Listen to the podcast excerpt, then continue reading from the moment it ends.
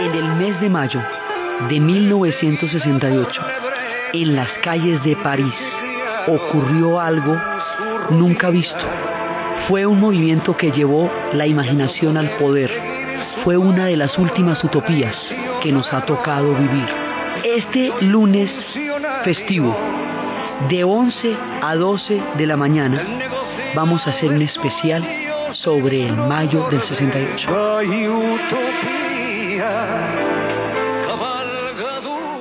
Buenas, hoy vamos a ver un especial sobre el mayo francés a 40 años del 68.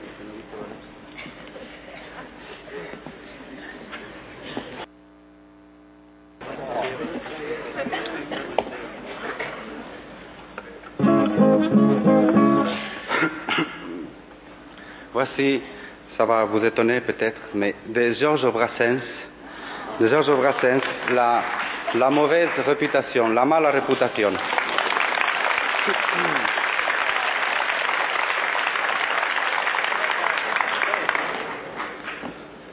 Elle est traduite par un ami, Pierre Pascal, et à vous, je crois que je n'ai pas besoin de la traduire en français.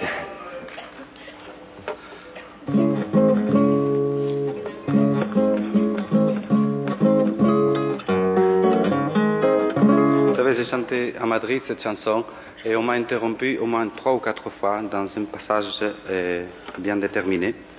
Et c'est pas ça seulement. Je la chante parce que euh, je, dois beaucoup à Brassens parce que c'est lui qui m'a fait découvrir ce que la, la véritable chanson et tout. Et, et j'ai senti qu'on pouvait vivre en faisant des chansons.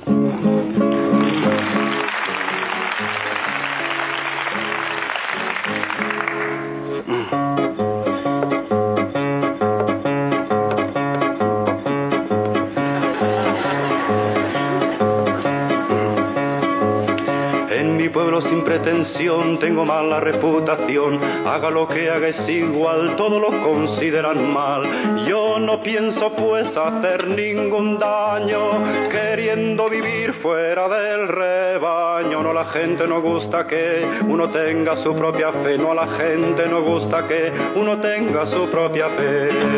Todos, todos me miran mal, salvo los ciegos es natural. Cuando la fiesta nacional yo me quedo en la cama igual que la música militar nunca me supo levantar. En el mundo pues no hay mayor pecado que el de no seguir a la bandera. No la gente no gusta que uno tenga su propia fe, no la gente no gusta que uno tenga su propia fe. Todos me muestran con el dedo, salvo los mancos, quiero y no puedo. Hace 40 años, durante todo el mes de mayo, en las calles de París tuvo lugar un fenómeno de una envergadura y de una naturaleza de las más particulares y sublimes del espíritu humano. Tuvo lugar un episodio de la utopía, un momento de la libertad. Tuvo lugar un movimiento que se proponía llevar la imaginación al poder. Ocurría dentro del año de 1968, que es un año totalmente utópico y un año de una densidad histórica absolutamente increíble, porque es el año en que ocurrió la ofensiva del TED, el año en que el asesinato de Martin Luther King, el año del Mayo francés, el año de la primavera de Praga, el año del movimiento de los estudiantes en Tlatelolco. Fue un año donde se estaban dando en todo lo ancho y largo del planeta una cantidad de cambios en la conciencia histórica y en la conciencia política y en el pensamiento y en la percepción que se tenía en ese momento de la cultura, de la vida, de la filosofía, de la existencia, se estaban dando por todas partes y uno de los episodios más repulgentes e insólitos de los momentos en que la libertad se hace presente entre los seres humanos fue el Mayo francés. Estábamos escuchando al principio a Paco Ibáñez con la mala reputación de Brassens, porque en esa época era lo que se estaba escuchando en el concierto del Olimpia en París. Paco Ibáñez estaba completamente exilado bajo la prohibición más absoluta de volver a España, la España franquista. Tenía el exilio a Paco Ibáñez, a Serrat, a Luis Llach, a todos sus cantores. Y Paco Ibáñez cantaba allí la mala reputación de Resens, por eso contaba que era una canción que, él había que le habían traducido Jean Poissens, también cantaba a galopar, muchas cosas estaba cantando que se volvieron himnos de los estudiantes que estaban marchando, porque él llevaba el exilio de España a la utópica Francia que estaba empezando a movilizarse en las calles de París. Entonces empezábamos con él. ¿Qué pasó? Pasó que durante un mes una movilización de un tamaño tal que logró parar la sociedad francesa para ponerla a reflexionar y a cuestionarse sobre el rumbo histórico eh, que llevaba hasta ese momento. Estos episodios de reflexión colectiva son rarísimos en la historia y son también expresiones de libertad. Pasaron muchas cosas que vamos a empezar a contarles. Pero para poder entender el mayo francés, el sabor de la utopía, la imaginación al poder y todas aquellas consignas que se pintaron en las paredes de la Sorbona, hay que entender un episodio inmediatamente anterior, que es de donde sale la gente que marcharía por las calles de París y el barrio latino. Es la independencia de Argelia. Argelia entra en un proceso de independencia durante los años 50 que se va a completar en 1962.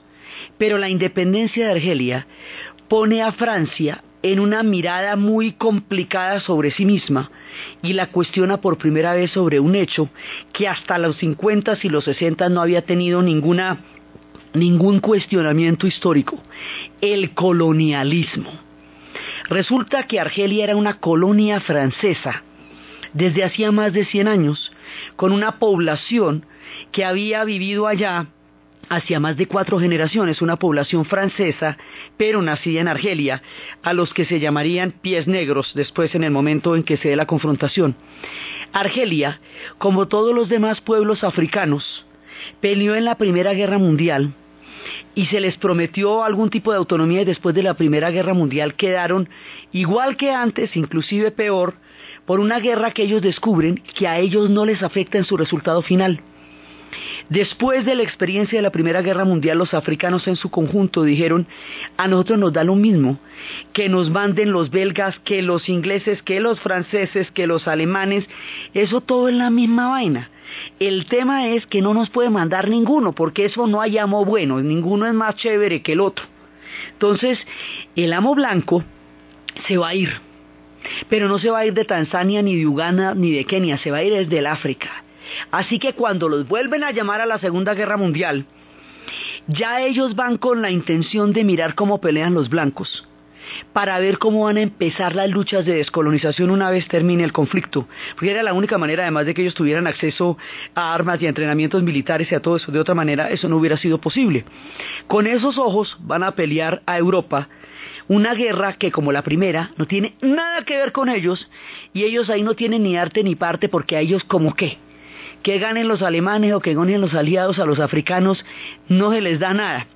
Entonces, cuando termina la guerra y otra vez se les incumplen las promesas de autonomía, y otra vez quedan sometidos y otra vez quedan en esa situación brutal del colonialismo con una nueva promesa rota. Dijeron, ah, ah, hasta aquí se acabó. Y empieza la descolonización, pero no solamente empieza en África, la descolonización ha empezado en Indochina. Y en Indochina, Ho Chi Minh, en la batalla de Dien Bien Phu con el general Yap, han sacado, derrotado al ejército francés. Le han propinado pues una, una derrota terrible que los hace salir de allá. Ya con la caída de Indochina, con la pérdida de la, de la batalla de Dien Bien Phu, queda claro que el colonialismo está llegando a su fin que tratar de sujetar estos países a la fuerza para hacer que sus productos y sus industrias y su mundo suplan de materias primas a las industrias de los países avanzados es una manera de mantenerlos en eterna servidumbre. y ellos, sobre todo ellos, ya no lo van a permitir. Ni los vietnamitas, ni los argelinos, ni los kenianos, en general, ninguno de ellos. Cuando se dan cuenta que no tiene caso, pero además que no es moralmente correcto mantener a estos pueblos sometidos, es cuando empieza el reclutamiento de tropas para tratar de librar una guerra que impida la independencia de Argelia. Esa guerra, la que se hace para impedir la independencia de Argelia, eso está perdido desde antes de empezarse, porque esto es un hecho histórico irreversible, que de una u otra manera ya está saldado en el tiempo. Pero sí va a morir un montón de gente por una causa que ya está perdida. Y además había una promesa incumplida gravísima. Habían prometido que no reclutaban a los estudiantes universitarios. Y lo reclutaron. Entonces la gente que se está formando en ese momento, eso es gravísimo interrumpir un proceso de esos. Entonces hay una oposición muy grande en Francia y particularmente en París para ir a pelear a Argelia. Porque eso no tiene sentido y la guerra en Argelia va a ser una guerra brutal porque va a ser una guerra de terrorismo, de bombazos en las cafeterías, en las clínicas, en todos lados, una guerra en la cual los franceses argelinos, llamados pies negros por las botas que usaban, van a tratar de mantener su dominio colonial a toda costa, porque si salen de allá, van a salir con una mano adelante y la otra atrás. En Francia no serán nadie, mientras que en Argelia eran amos y señores, porque además después de la Segunda Guerra Mundial, y con la profunda división en la que quedó Francia, entre la Francia de Vichy que se sometió a los alemanes y la Francia libre que con de Gaulle lideró la resistencia, después de eso, entonces muchísimos de los franceses de Vichy, que después quedaron sometidos al escarmio y a la vergüenza pública, se fueron para Argelia. Regresar en este momento a Francia era muy reciente y muy poco, muy poco fácil, muy poco viable para volver a, a sacar una vida adelante. Entonces los franceses argelinos, los pies negros, consideraban que Argelia era francesa por derecho propio. Ellos decían la Argelie c'est la France y lo consideraban por derecho propio. Y se van a quedar allá, van a dar toda la pelea la más grave para quedarse allá los franceses de la metrópolis, la gente de París y la gente del pueblo francés en el país de Francia, porque es que esto se libra en dos frentes, es una guerra colonial. Entonces se libra por un lado en el país que se está descolonizando, pero va a tener unas repercusiones muy grandes sobre el país que los colonizó. Entonces empiezan a ver que esa guerra es una guerra inmoral, porque es una guerra tratando de mantener un pueblo sometido. Eso es muy complicado en un pueblo que se inventó la autodeterminación de los pueblos, en un pueblo que hizo la Revolución Francesa, en un pueblo que creó los estados de derecho. Entonces empieza a haber una oposición. Primero, la guerra va a coger unas proporciones muy grandes porque es que es un pueblo entero contra los franceses argelinos a sacarlos de su casa. Se fueron, se fueron, pero es que los vi salir. Entonces esto era una cosa impresionante. Gilo Portecorvo va a hacer un testimonio de esto en una película que se llama La batalla de Argel, que es precisamente la pelea por Argel y todo lo que pasó en esa época. Cuando eso sucede, va a haber un grupo de oposición francés que se va a ir para Argelia a ponerse del lado de los argelinos contra los franceses argelinos, es decir, contra los pies negros, del lado de la población argelina. A eso se le van a llamar las redes Janssen. Y las redes Janssen van a, porque antes de eso va a haber un manifiesto que van a encabezar una serie de intelectuales, empezando por Jean-Paul Sartre, empezando por Camus, Simone de Beauvoir, y toda esta crema de la intelectualidad que estaba generando un pensamiento punzante del existencialismo y de la política en el mundo después de la Segunda Guerra Mundial. Entonces ellos dicen que 121 intelectuales firman un manifiesto en el cual le piden a los muchachos en Francia que se nieguen al reclutamiento y que a aquellos que están en Argelia que se nieguen a pelear. Es un documento llamando a la desobediencia civil para no apoyar una guerra que consideran desde todo punto de vista injusta e inmoral. Siguiendo el llamado del manifiesto de los 121, las redes Janssen, un grupo de oposición, va a llegar a Argelia y va a crear unas redes de apoyo al movimiento de liberación. ¿Cómo? Es que los argelinos, si estaban vestidos de árabes, les pegaban las raquetas más impresionantes. Entonces los que podían pasar los papeles eran franceses o eran mujeres argelinas vestidas de occidentales. Entonces empiezan a hacer todas las redes de inteligencia para ayudar a los argelinos en su campaña. Y en una de esas cogen a un estudiante, además hay otro problema y es que hubo una tortura oficial del cuerpo de paracaidistas a los que estaban participando en la lucha por la independencia de Argelia. A los argelinos los torturaban con soplete, de las maneras más aterradoras, y en una de esas se les fue un estudiante de estos franceses que estaban por allá de las redes. Y cuando lo cogen y lo torturan, queda claro ante el pueblo francés que la tortura está siendo utilizada sistemáticamente para impedir que un pueblo se independice en su legítimo derecho a la autodeterminación. Y eso se arma un escándalo, la cosa más impresionante. Y va a llegar un momento en que las cosas se van a complicar muchísimo porque hay una, digamos, una contravía de los valores en los cuales se fundamenta la sociedad francesa. Entonces las redes Janssen son llamadas a juicio por traición a la patria, por haber apoyado a los argelinos en su independencia. Cuando las redes Janssen son llamadas a juicio, en ese momento ellos dicen sí, nosotros desobedecimos, como desobedeció De Gaulle la orden de los nazis de plegarse ante ellos y someterse a la ignominia del Tercer Reich. Sí, nosotros desobedecimos, como desobedecieron Danton, Robespierre y Marat, la orden del absolutismo monárquico de Luis XVI.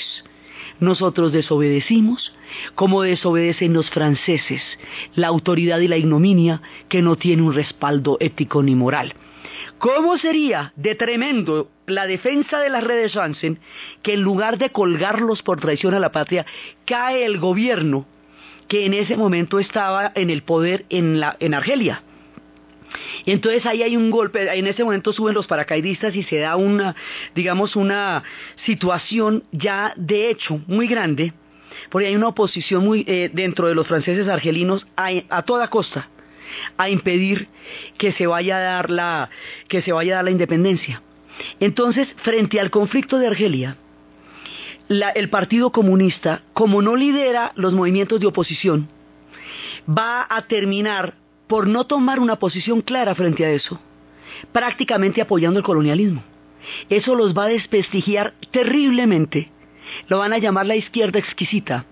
No van a creer en esa izquierda de corte soviético más, porque consideran que ha sido una izquierda que se pliega ante el poder y que termina convirtiéndose en otra forma de poder igual que aquellos que pretendían combatir.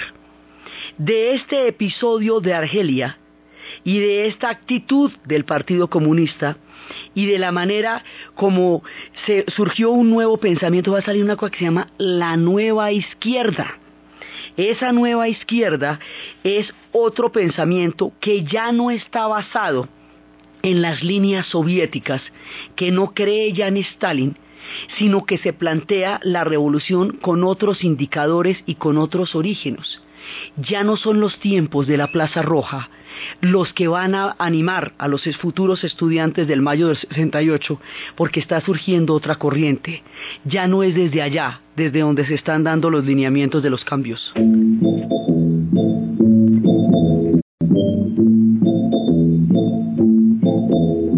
La place rouge était vide. Devant moi marchait Nathalie. Il avait un joli nom, mon guide.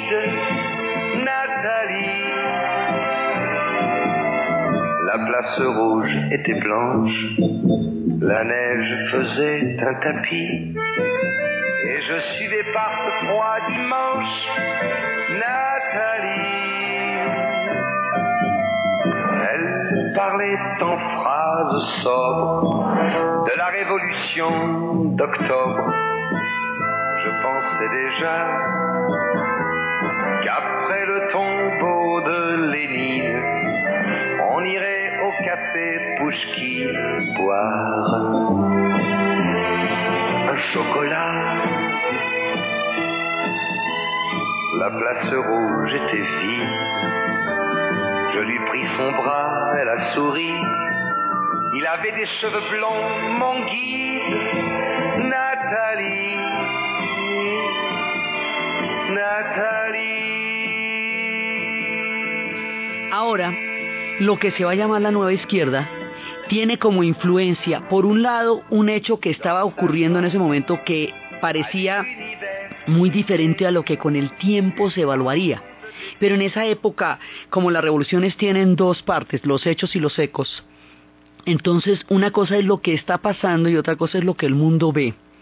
En ese momento está teniendo lugar en China lo que se conocería como la revolución cultural y la revolución cultural la verían en Europa como una, una crítica al proceso de poder de las revoluciones como una manera de autocriticarse, de transformarse, de no anquilosarse, así que parecía algo increíblemente dinámico, porque como tenía toda esta autocrítica de los dacibaos y todos los comités de crítica y autocrítica, y tenía un discurso muy fuerte del tercer mundo porque era de un país campesino, entonces eso va a tener una fuerza y una influencia muy grande.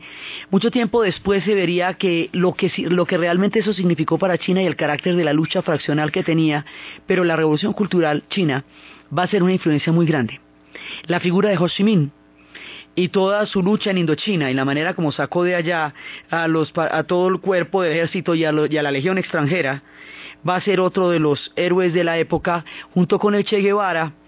Entonces todos estos nuevos íconos van a configurar una nueva manera de ver el mundo que es lo que llamamos la nueva izquierda el Partido Comunista queda casi a punto de extinción después de la crisis argelina. Finalmente, después de que hay un golpe de Estado de los paracaidistas para evitar que Argelia se independice, De Gaulle sabe que la independencia de Argelia es un hecho incontrovertible y que entre más rápido se ponga en la tarea, mejor. Así que De Gaulle estaba gobernando en ese momento en Francia. Así que De Gaulle va a mandar a un gigantesco plebiscito al pueblo francés diciéndole, ¿quieren o no la independencia de Argelia? Y el pueblo francés va a apoyar a De Gaulle en un 90%. Y el De Gaulle le recuerda, les recuerdo que los salvé de los alemanes en la Segunda Guerra Mundial, que era la cantaleta de él, y siempre funcionaba. En el 90% lo apoyan. Ahora, De Gaulle era un tipo de armísimas tomar.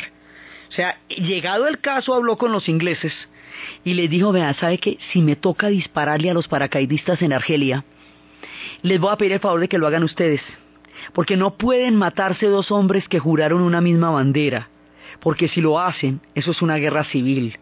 Y eso es una cosa muy complicada. Entonces, yo no creo que se, necesite, pero si se necesita, quiero saber si cuento con ustedes. Y los ingleses le dijeron, bueno, vale, si toca, toca. Pero no se necesitó porque el plebiscito, la fuerza política que le dio el resultado del plebiscito, convenció a los argelinos franceses que habían perdido la batalla porque el pueblo francés apoyaba la independencia de Argelia. Así que no hay nada que hacer, se devuelven con una mano adelante y la otra atrás y Argelia empieza su proceso de independencia. Aquí hay un punto en el que las grandes ideologías que han dado lugar al siglo XX empiezan a pisarse la cola y a traicionarse. Hay un momento en que los franceses estaban traicionando las ideas de la revolución, la libertad, la autonomía, todo aquello que los animó a ser la nación que son, al tratar de mantener a la brava a los argelinos bajo el yugo y el, y el colonialismo francés. Hay un momento en que los norteamericanos estaban pisoteando su discurso de la libertad y la democracia en Vietnam. Y va a haber un momento en que los soviéticos vayan a pisotear el socialismo que ellos le habían entregado al mundo en Praga, a través de la manera como aplastarían la primavera de Praga a solo un mes de los acontecimientos que estamos narrando hoy.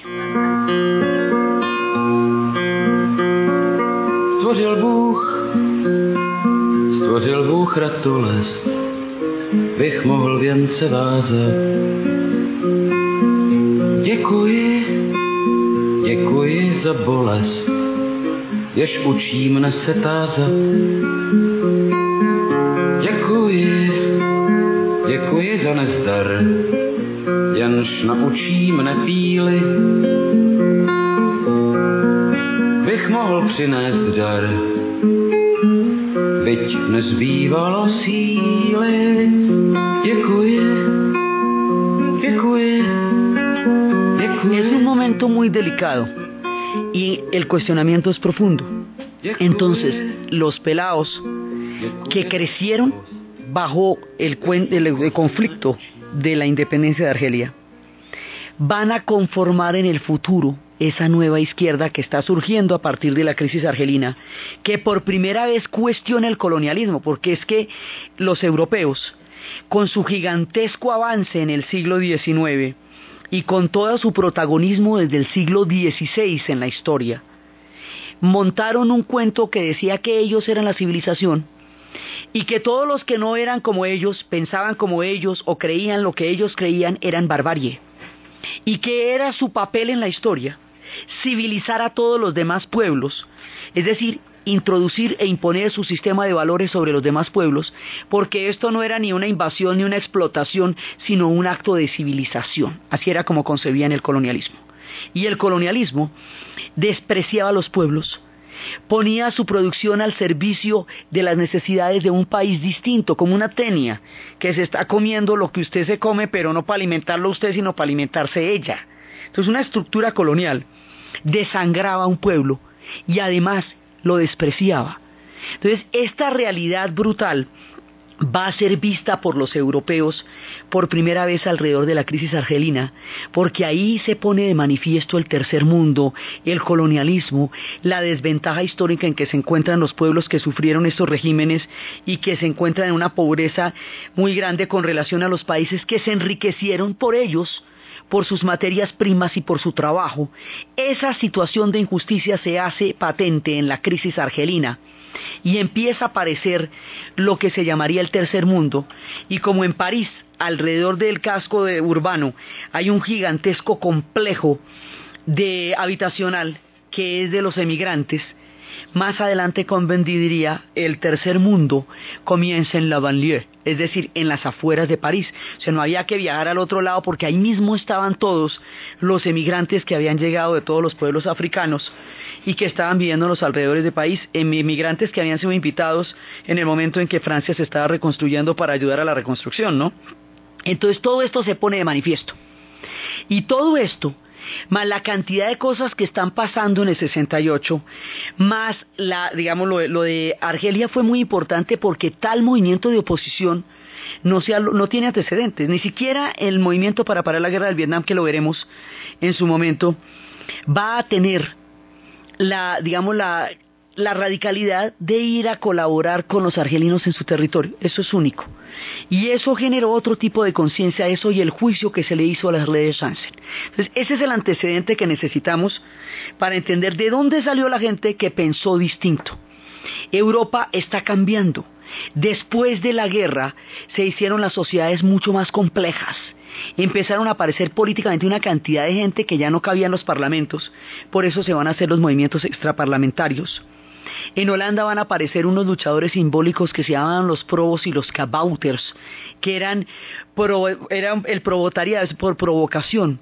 Eran unos que hacían una lucha simbólica y unos happenings, como una especie de teatro político de, digamos, de confrontación o de asombro que lo hacían a las 7 de la noche y la policía pasaba diciendo que no fueran al happening, entonces la gente se acordaba que era la hora del happening y terminaban más bien yendo. Eran movimientos antiautoritarios, movimientos de no líderes para buscar otras estructuras y otras formas. Muchas cosas están pasando en ese momento en Europa. Los alemanes, los chicos alemanes, han ido por primera vez de vacaciones a Francia antes no podía porque no había plata. Escasamente podían ir a Italia, que era el único otro lugar. Y cuando los chicos alemanes van de vacaciones a Francia, se van a enterar por los chicos franceses que sucedió una cosa terrible durante la Segunda Guerra Mundial, que era el Holocausto. En Alemania nunca se volvió a hablar de eso después de la guerra. Reconstruyeron en silencio cada una de las ciudades pulverizadas por los bombardeos. Las mujeres pegaron ladrillo por ladrillo, pero nadie habló de la guerra. Así que cuando los chicos van a Francia y los franceses les cuentan lo que pasó, llegan a la casa horrorizados a decir, papá, ¿usted qué estaba haciendo durante la Segunda Guerra Mundial? Yo necesito saber. Primero me contaron una cosa terrible, que es el holocausto. Eso, eso es verdad. Yo no lo puedo creer. Pero peor que no poderlo creer es que no sé usted qué estaba haciendo ahí. ¿Usted fue parte de eso? ¿Cuál era su unidad? ¿Cuál era su asignación? ¿Dónde estaba? ¿Por qué estaba ahí? Y hay una confrontación brutal entre los muchachos que se acaban de enterar y el juicio a sus padres que y al grado de responsabilidad que hubieran podido tener. Ese es el 68 alemán. Son movimientos extraparlamentarios y confrontaciones sobre la verdad que ellos dicen, con lo que usted hizo, yo tengo que vivir. Así que yo tengo que saber esa verdad. Entonces toda Europa está entrando en un momento de un profundo cuestionamiento político que son los movimientos extraparlamentarios y son los movimientos estudiantiles. Y a la vez se está dando una revolución sexual acaba de inventarse la píldora. En la época de la minifalda. Con la píldora empieza a aparecer la decisión de la mujer de tener hijos o no tenerlos, en qué edad tenerlos y cómo tenerlos. Ese tipo de cosas antes no se podían cuestionar porque no había cómo. Entonces, todo este marco político, más la revolución sexual que se está dando en Estados Unidos y en Europa, que se está dando en todos los fenómenos de cuestionamiento del mundo, llevan a que un día en la Universidad de Antoine hicieron una torre para impedir que los chicos se pasaran al dormitorio de las chicas en la universidad. Entonces los chicos y las chicas decidieron tumbar la torre y decirle a las directivas de la universidad, sabe que ustedes no pueden poner esa torre. Porque ¿cómo les parece que el hecho de que los chicos se pasen a, a los cuartos de las chicas no es problema de la universidad, sino de los chicos y las chicas, porque ahí estamos hablando de un derecho inalienable, que es el derecho a mi propio cuerpo, sí, que es el derecho a la sexualidad. Entonces, si esto es un país democrático, y si aquí todo el mundo tiene derechos políticos, el primer derecho político que puede tener una persona es el del pellejo propio. Yo veré con mi pellejo dónde lo pongo. Entonces, si yo no mando en mi pellejo, en el mero empaque donde vine, ¿dónde voy a mandar? ¿Cómo me va a convencer usted de que las leyes me hacen libre a mí si yo no puedo mandar en el único lugar que yo tengo puesto, que es el cuerpo mío? Luego el tema de si los chicos se pasan al dormitorio de las chicas no es ni de la familia, ni de la iglesia, ni de la universidad, ni del Estado, de nadie, es de los chicos y las chicas que son los que están empacados en ese cuerpo, los que tienen que decidir. Entonces, estamos en que eso es así. Y la Universidad de, Antoine dijo, ay, pues bueno, tampoco la vio tan grave. Esto se llamaba Por el derecho a los dormitorios mixtos. ¿Sí? Una serie que se llamaba Paper Chase donde todo el mundo estudiaba, tanto que no se podían ni ver. Bueno, una cosa es que no se puedan ver, no se quieran ver porque todo el mundo está clavado estudiando, y otra que no se puedan ver. Eso ya es distinto. Bueno, y así pasó la cosa en Antoine. De pronto en la Universidad de Nanterre estudiaba un personaje de nombre Daniel Combendit, que es el protagonista del Mayo francés. Entonces allá llegaron con los chismes de Antoine. Dije, ah, bueno, chévere. El rector había hecho un informe de 3.000 páginas sobre la vida universitaria donde no incluía la sexualidad. Y entonces Combendit le dijo, bueno, ¿y usted qué piensa que aquí nosotros qué o qué? Como que se le ha ocurrido. Si nosotros también tenemos sexualidad. Entonces empezaron a plantear el derecho a los dormitorios mixtos. Bueno, pero en la Universidad de Nanterre, en lugar de hacerles caso como en Antoine sin problema, en esa universidad militarizaron la universidad, expulsaron a los que empezaron por el derecho a los dormitorios mixtos, eh, cerraron la universidad y cancelaron el semestre. Uy, uy, uy, uy, pero como así, pero a ver, esto no era para tanto. Entonces, el combo que organizó el movimiento por el derecho a los dormitorios mixtos en Nanterre se va para la Sorbona. Y en la Sorbona empieza a contar lo que pasó. Los estudiantes de la Sorbona empiezan a solidarizarse con ellos y empiezan a poner consignas. Profesores, nos estáis haciendo viejos. En una sociedad donde no hay aventura, la única aventura es cambiar la sociedad. Prohibido prohibir. Eh, ser realistas, pedid lo imposible. Con lo imposible nos demoramos un tiempo, con lo urgente lo podemos hacer ya. Entonces empiezan a crear consignas y la Universidad de la Sorbona se une a la causa de la Universidad de Nanterre y para como la Universidad de la Sorbona queda en el barrio latino, el barrio latino empieza a proteger a los estudiantes, impidiendo que las tropas entren a la universidad. Y es cuando se dan las barricadas y cuando empieza la guerra de adoquines, que son los baldosas que había, los, viejos calles que había en Saint-Germain-des-Prés y en todo el barrio latino. Hoy por hoy no están, ¿no? Porque pues era la época de los adoquines. Y en ese momento se van para las calles los estudiantes de la Sorbona y apoyados por todo el, barrio latino y toda la gente de Saint-Germain-des-Prés, y más adelante los van a apoyar los movimientos obreros, y empieza a darse una movilización general, y las calles de París se van llenando de estudiantes pidiendo una cosa que nadie sabe qué es, la imaginación al poder. Esto era el derecho al soye. Algo así nunca había pasado y no se sabía cómo manejarlo, pero era un mundo que estaba pidiendo una utopía, que estaba pidiendo un mundo mejor, que estaba pidiendo una, un nuevo planteamiento en la manera como se veían las cosas hasta ese instante. Era entonces cuando las voces de Paco Ibáñez los invitaban a galopar.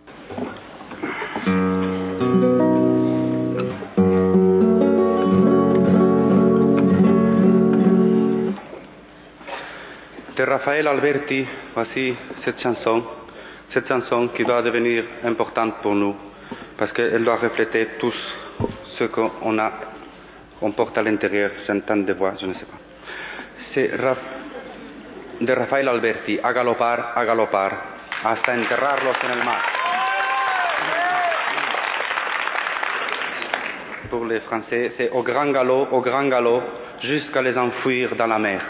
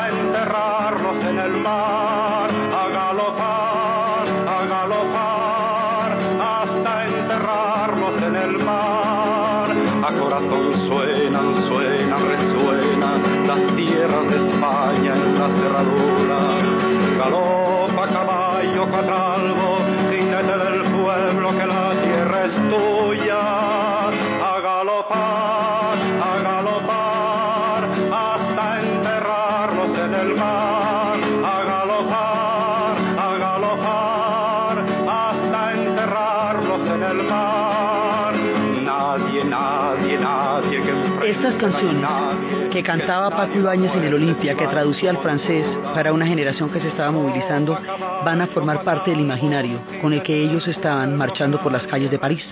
Hasta ahora eso es una huelga de estudiantes y no paga nada, porque eso no interrumpe la producción. Pero resulta que los obreros de la Renault deciden apoyar a los estudiantes del Mayo francés, y eso sí son palabras mayores, pues son 10 millones de obreros los de la Renault en ese momento.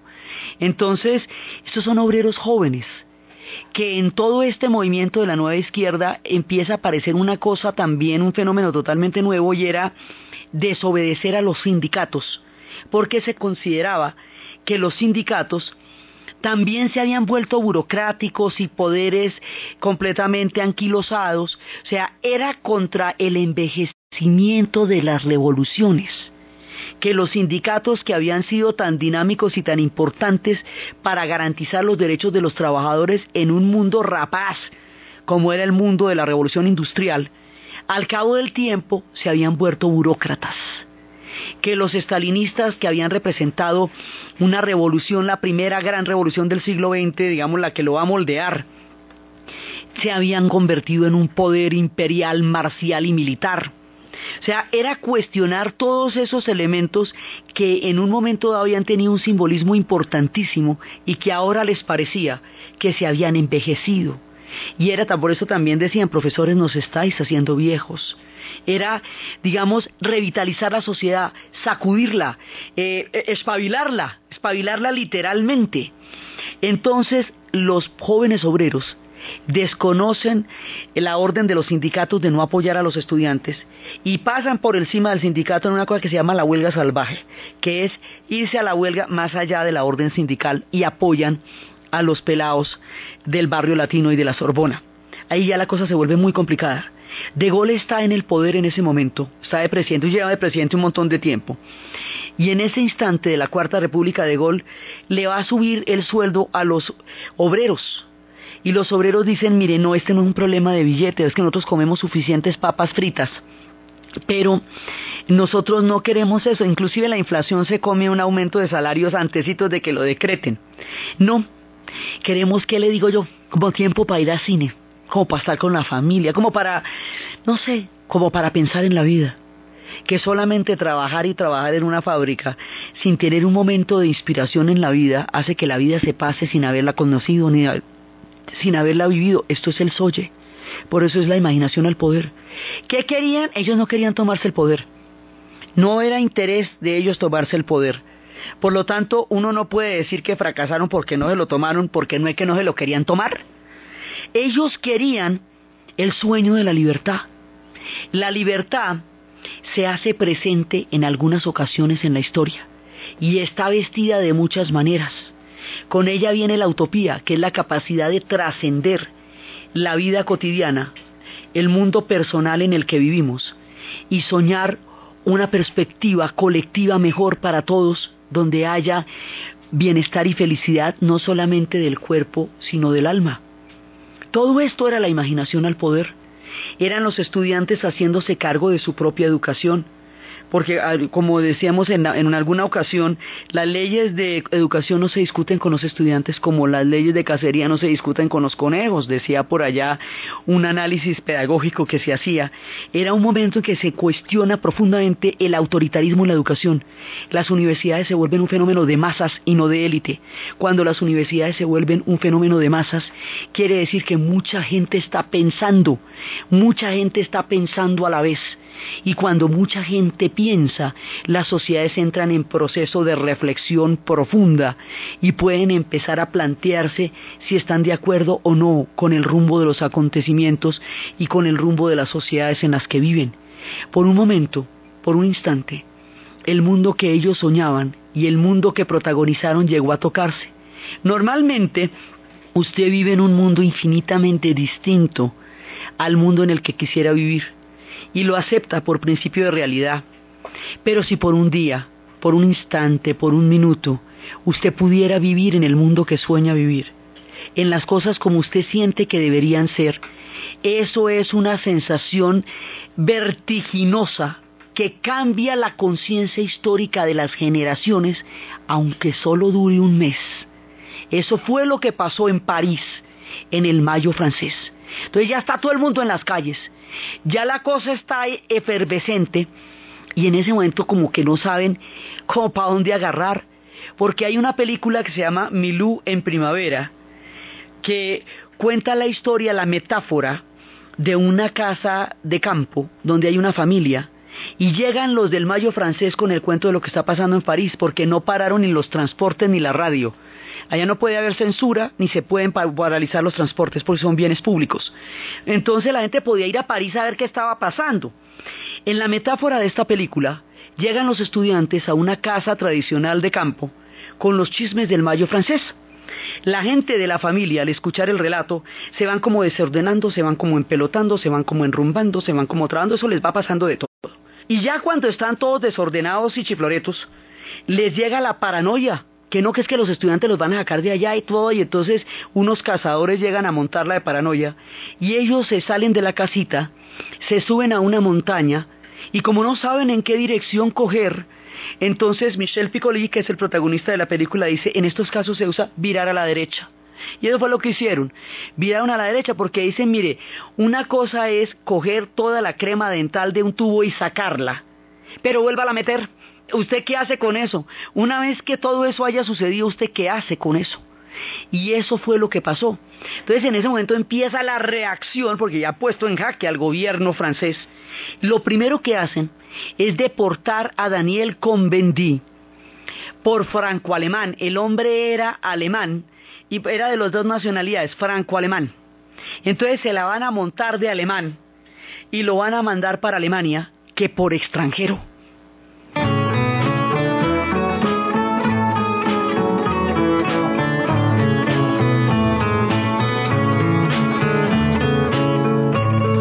Ma gueule de métèque, de juif errant, de pâtre grec, et mes cheveux aux quatre vents.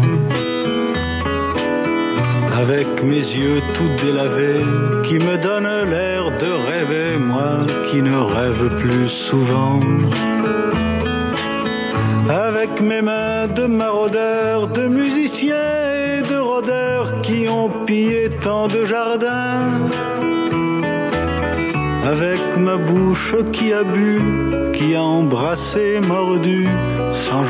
Daniel Convendi sale para Alemania y se va llevando para todos lados el espíritu del mayo del 68 y lo que va a hacer es regarlo por todos lados porque ese es el espíritu de la libertad. Mientras tanto, De Gaulle va y se desaparece tres días en la mitad de la crisis, la gente piensa que renunció, esto está muy tremendo, no pueden ir los turistas, bueno, tremendo. En ese instante se va donde los paracaidistas franceses que habían quedado castigados después del episodio de Argelia y después de un atentado que le habían hecho a él por haber contribuido a la independencia de Argelia, filmado en una película que se llama El Día del Chacal, que no es la de Bruce Willis, sino una muy anterior y muy buena. Entonces, va y los perdona por si necesita que le disparen a los estudiantes al mejor estilo de lo que hizo en la crisis argelina. No va a ser, de pronto no toca, pero y si toca, los perdono a ver qué pasa. Entonces, ahí los dejo guardaditos. Entonces, él va a hacer un golpe que es el siguiente. Va a llamar a los padres de familia que están asustadísimos porque sus hijos se salieron de control, se fueron por todas partes, hace un mes que no están en casa, todo el mundo enrumbado con la imaginación al poder, las niñas de minifalda, no, no, no, no, no, no, no, esto no se sabe qué pasó, entonces llaman a los papás que están asustadísimos. Les recuerdan que los salvaron de los alemanes en la Segunda Guerra Mundial, cosa que siempre le funciona, y llaman a una manifestación de los papás. Entonces todos los papás que estén conmigo salen a marchar para apoyarme y la manifestación de los papás se termina, termina neutralizando la manifestación de los pelados. Y una, digamos, aquí hay una confrontación generacional profunda, porque los pelados nacieron en otra sociedad, en otro mundo, con otros códigos, y los padres que vivieron la guerra están viviendo de una perspectiva totalmente distinta. Los padres que vivieron la guerra, la penuria, la resistencia la invasión, tienen en la cabeza una cantidad de amarguras, los estudiantes que están en la imaginación al poder nacieron ya con un plante de alimentos y de buena vida que les permite pensar más allá de lo inmediato. Esa confrontación hace que el movimiento se termine disolviendo. Dura un mes. De Gaulle no va a caer en ese momento, pero en las siguientes elecciones sí las va a perder. Y va a ser el fin de la era de De Gaulle. Y todo esto va a durar un mes. Entonces uno no sabe, dice, bueno, ¿qué pasó? pues no se ganaron el poder porque no se lo pretendían ganar. Lo que hicieron fue introducir el espíritu de la libertad en una sociedad. Y el espíritu de la libertad es como un fantasma ruidoso, que si usted lo logra sacar de la cocina, baile da lora en la sala. Es el espíritu de quien es capaz de concebir la utopía.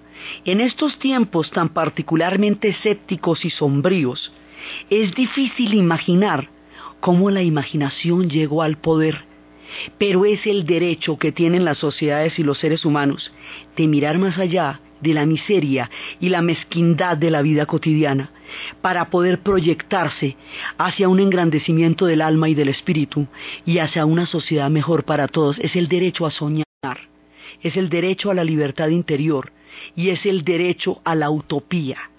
Por el espíritu que salió en ese momento como el genio de la botella, por las implicaciones que eso tiene, por la resonancia que ha tenido en estos 40 años y por la esperanza que puede traer a las épocas sombrías, es importante recordarlos y habíamos hecho hoy un especial, un homenaje al espíritu del Mayo francés, de todos los sucesos del 68 en París.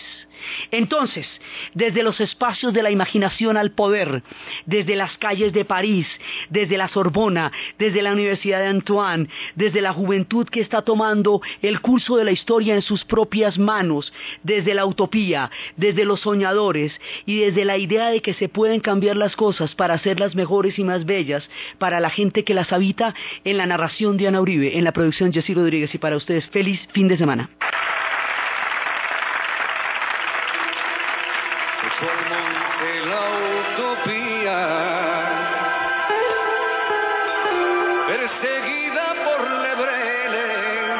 Que se criaron en su rodilla y que al no poder seguir su paso la traicionaron. Y hoy funcionarios